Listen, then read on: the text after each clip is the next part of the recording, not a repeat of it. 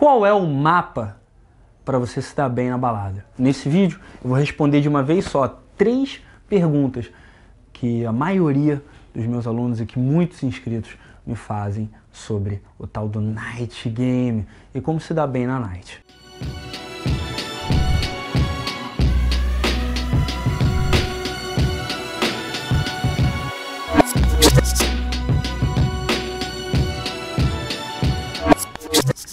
Falei, meu bom, aqui é o João Vitor da Superboss e nesse vídeo eu vou fazer um combo. Só que não vai ser que nem aqueles combos de balada que você paga caro para beber vodka ruim, não. Vai ser um combo no qual eu vou responder três das principais perguntas e as que mais se repetem entre os meus alunos e meus inscritos sobre a night, sobre como se dá bem nas festas. E a primeira pergunta que volta e meia aparece, que sempre que eu abro um espaço para perguntas, que a galera pergunta bastante sobre night, é como que você faz, o, o, que, que eu faço antes de ir para balada, qual o meu ritual é, de pré-night, o que, que eu faço antes de ir para festa. E a grande verdade é que eu gosto, pelo menos uh, depois de quase oito anos, quase quase dez anos, né, fazendo isso consistentemente, eu gosto muito de me colocar num estado mental, social, de prazer, de festa, de me divertir, de contribuir com as pessoas, de, de aprender com elas. Eu entro muito na ideia de que o quão épico eu puder fazer, melhor. Quanto mais épico eu puder tornar aquele momento, quanto mais épico eu puder tornar aquela noite, melhor. Então, assim, tem muita gente que fala sobre você tipo, ter um ritual para sair de casa. Eu não tenho assim uma música específica, lógico, eu vou preferir ouvir uma música mais, uh, mais animada, mais com uma pegada mais de diversão, de festa, uh, do que uma coisa mais baixa, do que uma coisa mais triste, ou até uh, o tipo de música que eu gosto de ouvir, por exemplo, para trabalhar, né, que eu gosto de ouvir no, no, trabalho com hip hop mais pesado, mais agressivo, mais hustle business. Eu não quero ouvir isso indo para balada. Eu não quero ouvir isso indo para festa, porque a minha mentalidade na, indo para festa não é de business, não é mental, não é lógica e principalmente não é de competir com ninguém.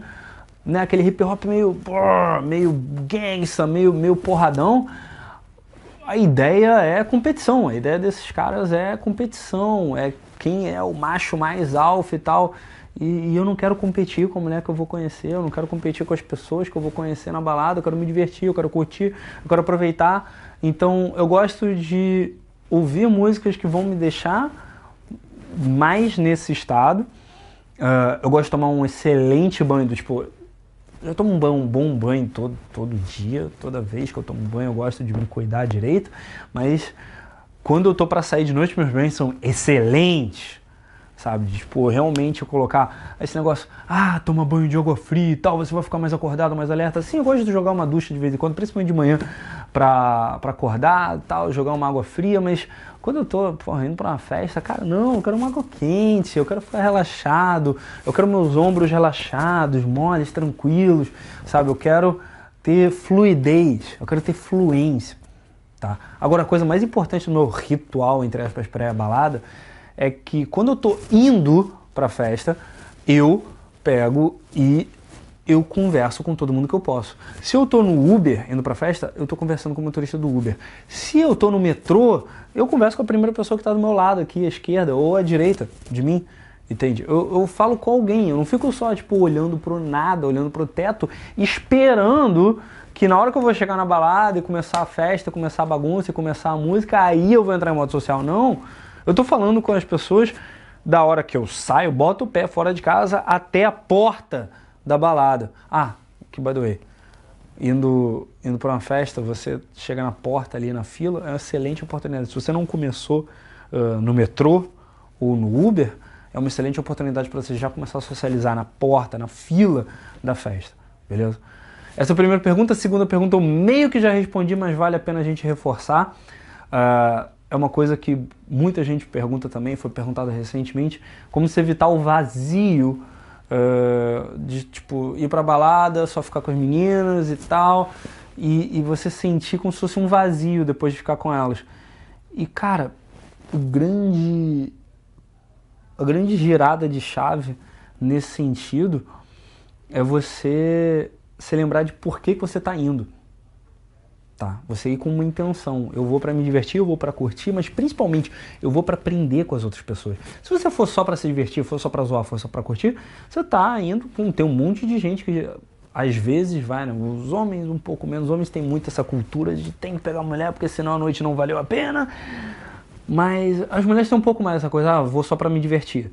E às vezes elas sentem um vazio principalmente quando elas estão dizendo que estão saindo só para se divertir, mas na verdade elas querem uma validação do ego, o que aliás tem muitos caras que fazem também. Mas enfim,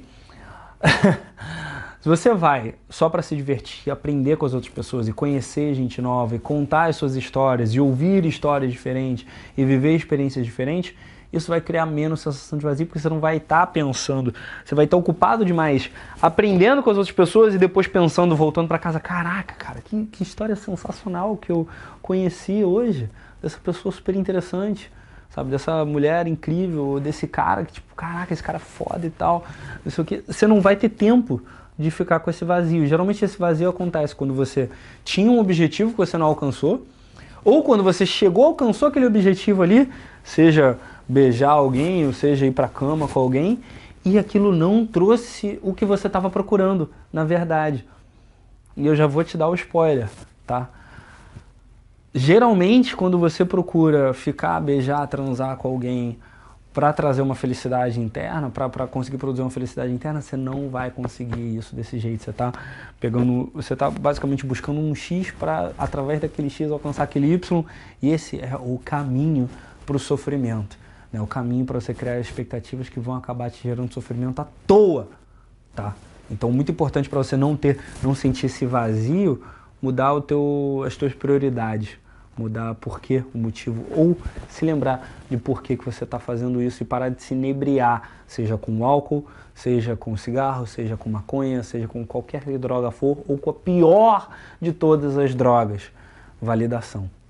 Essa é a droga mais viciante e como aí os casos que estão acontecendo aí com relação às redes sociais aí estão mostrando é que tem mais potencial de foder a sua vida com todos os R's. E aí eu entro na terceira pergunta que é a mais comum com relação à balada, tá? Eu já respondi sobre como fazer o ritual de pré-balada, eu já respondi sobre como é, não sentir um vazio? E agora para vocês a terceira pergunta mais comum: qual é a hora certa de chegar?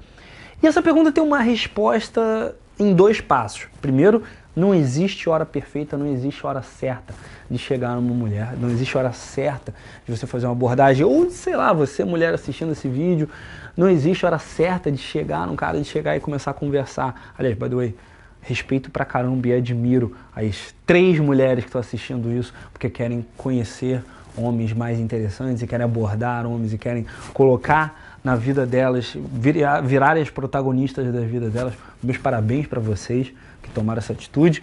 Mas independente do seu sexo, tá? Não existe uma hora perfeita. Se você ficar esperando a hora perfeita, você, você vai acabar não abordando. Mas tem uma coisa que vale a pena você levar em consideração. Toda noite tem três metades.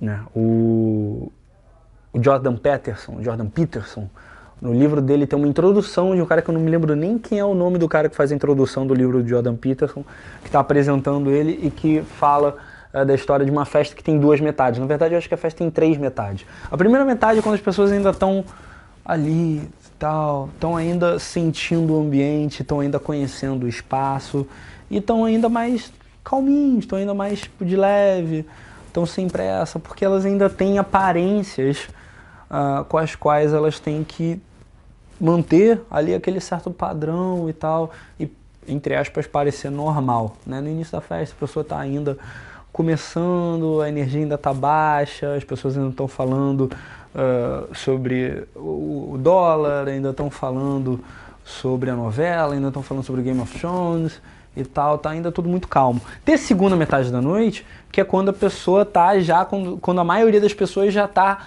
dançando, já tá animada, muitas já estão bêbadas, muitas já estão alcoolizadas, mas a galera já tá numa energia mais alta, já tá numa energia mais uh, mais, a, mais adequada para você ir mais direto. Se você chegou no início da festa, faz uma abordagem mais indireta, mais calma, mais conversando, mais ouvindo a outra pessoa. Se você está no meio, tá na segunda metade da noite, né, no que eu chamo de segunda metade da noite, que a galera já está mais animada, vai mais direto, vai mais olhando nos olhos, vai mais firme na sua intenção. E tem uma terceira metade da noite, é, que é quando a pessoa, a galera já tá insana, tá? Quando a galera já tá. Mano, já, o pessoal já tá numa outra dimensão. Por isso que o pessoal chama. Por isso que a galera que encunhou esse termo foi Alexander, né? É, e ele fala terceira metade da noite porque você entra num, como se fosse numa dimensão paralela da festa. E muita gente já tá zoada, muita gente já tá cagada. E é interessante porque assim Muita gente desvaloriza essa terceira metade. Tipo, passou de duas da manhã, o cara já, ih, ah, não vou me dar bem hoje e tal. Às vezes, nessa terceira metade, é que você percebe quem, tipo, realmente está afim de ficar com alguém, é, você percebe quem realmente está afim de conversar, você percebe como é, você pode abordar, dá para você ter muito mais clareza na sua intenção. É óbvio, você vai ter que ser mais claro na sua intenção, você vai ter que ser mais firme no que você vai estar tá fazendo e você tem menos tempo hábil para fazer o que você quer fazer. Então você vai ter que economizar e vai ter que ser mais direto, vai ter que economizar energia, vai ter que ser bem mais direto no, no que você está fazendo, vai ter que ser mais veloz, vai ter que ser mais rápido. Agora, dito isso, dá para fazer muita bagunça e dá para você ter algumas das minhas conquistas mais interessantes, algumas das minhas histórias mais interessantes uh, com mulheres vieram de abordagens da terceira metade da noite, porque existe alguma coisa nas altas horas da madrugada que traz o mais honesto, o mais real, o mais sincero das pessoas, que você não vê isso em outros momentos da festa. Beleza? Fiz um combo bem interessante aqui para vocês trazendo três respostas que são as mais comuns. Eu vou literalmente. Provavelmente o título desse vai ser tipo o FAQ da balada, o FAQ da night. E com esse FAQ espero que você tenha uh, o que você precisa para se inspirar e se motivar a começar a fazer as suas abordagens sair mais e praticar mais e conhecer mais gente, até porque esse é o primeiro passo, tá? Esse é o passo zero. Muita gente se concentra e transforma em todo uma, uma história e cria o jogo inteiro em cima dessa que é só a fase 1.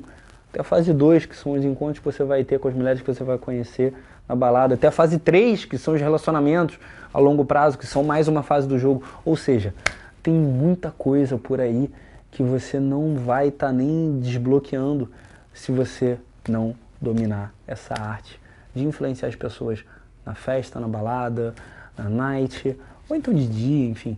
Mas a night é o melhor lugar para você praticar com várias pessoas numa mesma noite. Beleza? Eu sou João Vida Superboss. Deixa aqui embaixo nos comentários o seu feedback.